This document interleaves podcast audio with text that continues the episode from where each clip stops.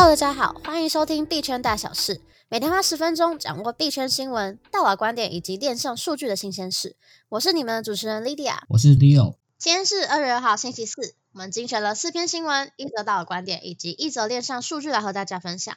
听众们可以点击 Podcast 资讯栏中的连接传送门，搭配今天的历史生日报一起收听哦。那跟大家说一个好消息，我们的 Podcast 币圈大小事目前已经可以在练习生日报的网站上一起收听喽。那我们马上进入今天的第一则新闻。台湾的元宇宙专案 High Street 将跟周杰伦合作，带动原生代币 HIGH 飙涨了二十八 percent。那么之前因为币安交易所执行长赵长鹏 CZ 聊到币安元宇宙的话题，而意外获得加持的台湾元宇宙项目 High Street，它的创办人吴哲旭 Travis Wu，他也在声量高涨的时候乘胜追击。在一月三十一号的 Twitter Space 活动中，他透露已经确认 High Street 将跟歌坛天王周杰伦进行合作。那么消息传出之后，High Street 的原生代币一度上涨了二十八点七八 percent，到了四点一美元左右。另一方面，周杰伦旗下的 NFT 项目 Fanta Bear 也缴出亮眼的表现，地板价飙升了大约有五十 percent 左右，到了零点四二以太币。事实上，High Street 的官方曾在之前一月十六日于推文发文暗示。不久以后，将与跨世代的文化标杆一起进入一个全新的时代。当时这则贴文的配图中，就可以看到一个弹着钢琴的人。这个人身穿着红色的一个帽 T，造型呢，跟周杰伦在二零零一年的一张音乐专辑《范特西》的封面是非常的吻合，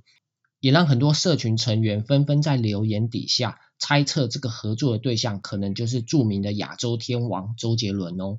所以，假如有人在一月中就看到这个贴文，而买入害这个代币的话，他除了可以吃到之前币安 ANA、币安元宇宙的那波涨幅，他现在又可以跟到这一波周杰伦的红利哦。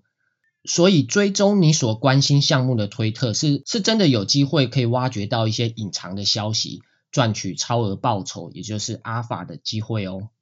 那么，第二则新闻要带来的是 BNB 的公链系统的第三条链。去中心化存储基础设施 BNB Greenfield 的白皮书问世，知名的公链 BNB Chain 的开发团队公布了新的 Web 三基础设施白皮书，用户对于自有数据的自由和控制将掀起一场革新。那这个项目是名为 BNB Greenfield 的去中心化存储基础设施，它允许用户和去中心化的应用程式拥有自己的数据所有权，来形成新的数据经济。潜在的应用包括了个人的云端储存。网站架设与管理、新社交媒体模型等等哦。BNB Greenfield 得到了多个团队，像是亚马逊、AWS 等开发团队的支持，计划在数月之内就会发布测试网路。BNB Greenfield 利用 BNB 作为其原生代币，并将成为 BNB 公链系统中的第三条链。之前两条链是专注于 BNB 治理与安全的 BNB 信标链。以及用于智能合约计算的 BNB Smart Chain，也就是币安智能链，拥有 BNB 代币还有 BNB Chain 钱包地址的用户，可以将他们的数据储存在 BNB Greenfield 这条链上，类似于 Dropbox 或 Google 云端等 Web2 云端储存服务。其实去中心化储存的概念对某些人来说应该是不太陌生，不知道各位听众以前有没有用过 BT 或者是说驴子去下载一些影片或音乐之类的经验？它的概念是说，假如有越来越多人愿意当种子，就是节点的概念啊，把你的档案存在某个规定的资料夹里面，就可以增加整个档案传输的速度哦。这就是一种分散式去中心化储存的概念，只是那个时候还没有使用到区块链技术。那一旦引入区块链技术以后，我在想，他应该会愿意给这些当种子，或者说愿意担任节点的人一些代币上的奖励。也就是引入区块链挖矿的概念，鼓励大家加入这个去中心化储存的生态系统哦。接着是美国社交平台巨头 Meta，它在一月二号的时候公布了二零二二年 Q 四的财报，他们的元宇宙部门 Reality Labs 在二零二二年第四季度亏损了四十二点八亿美元，二零二二年的总亏损将近了一百三十八亿美元。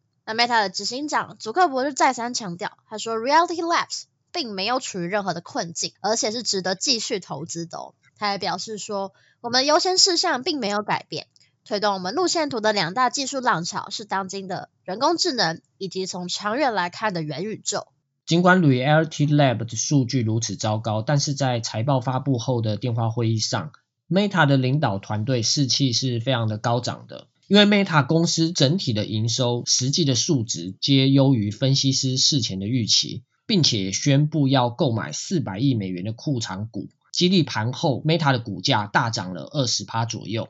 最后一则新闻则是以太坊浙江测试网上线，模拟质押的以太币提取功能。那么这边前情提要一下，在二零二三年首次以太坊核心会议上，他们就表示三月将会启动上海升级。那么以太坊基金会的开发人员就发布推文表示，以太坊的提款测试网浙江在台湾的二月一号晚上十一点的时候上线，这是为了之后上海升级准备的第一个公共提款测试网。那么补充一下。以太坊的上海升级执行端将会定为 Shanghai，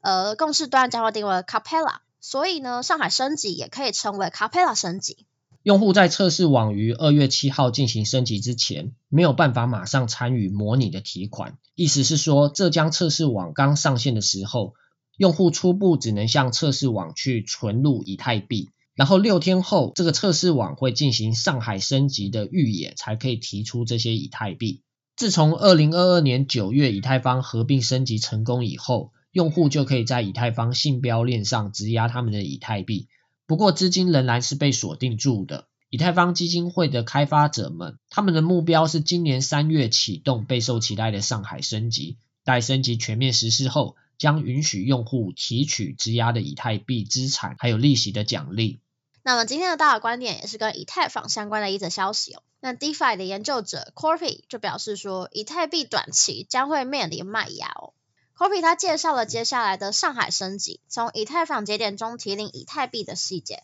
从节点提领以太币只有分为两种方式，其中一种是退出节点验证，将节点中的以太币完全提领出来。那另外一种的话，则是部分提领，提领出维护节点所需的三十二枚以太币以外全部的以太币，所有的节点验证者都可以执行。Copy 就假设，如果所有的验证者都采取部分提领，甚至是退出节点验证，整个提领的过程将会花费四天的区块验证时间。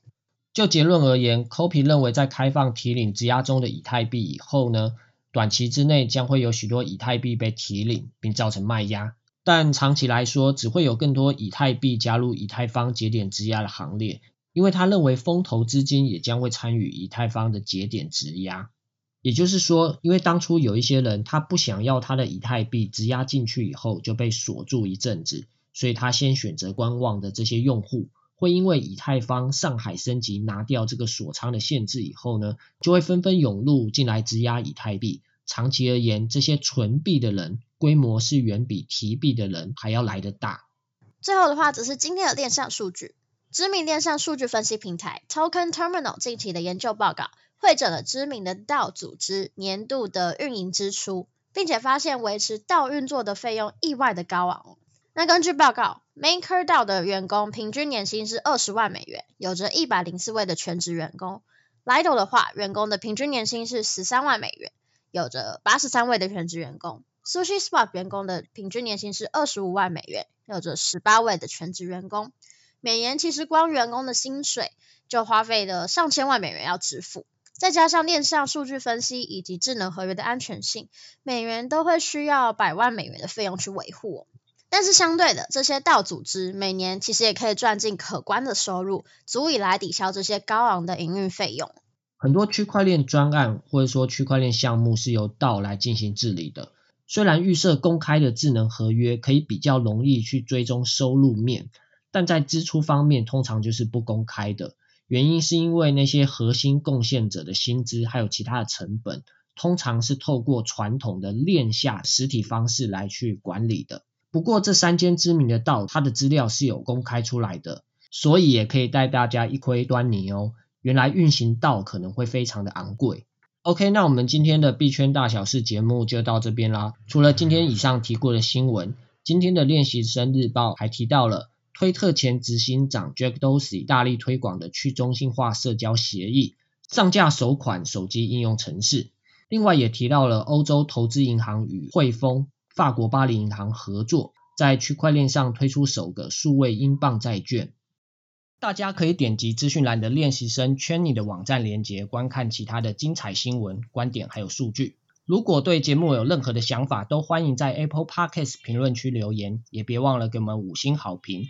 或是进入资讯栏的练习生 Discord 还有 Line 社群，和大家一起及时互动哦。我是主持人 Leo，我是 Lydia，我们明天见，拜拜，拜拜。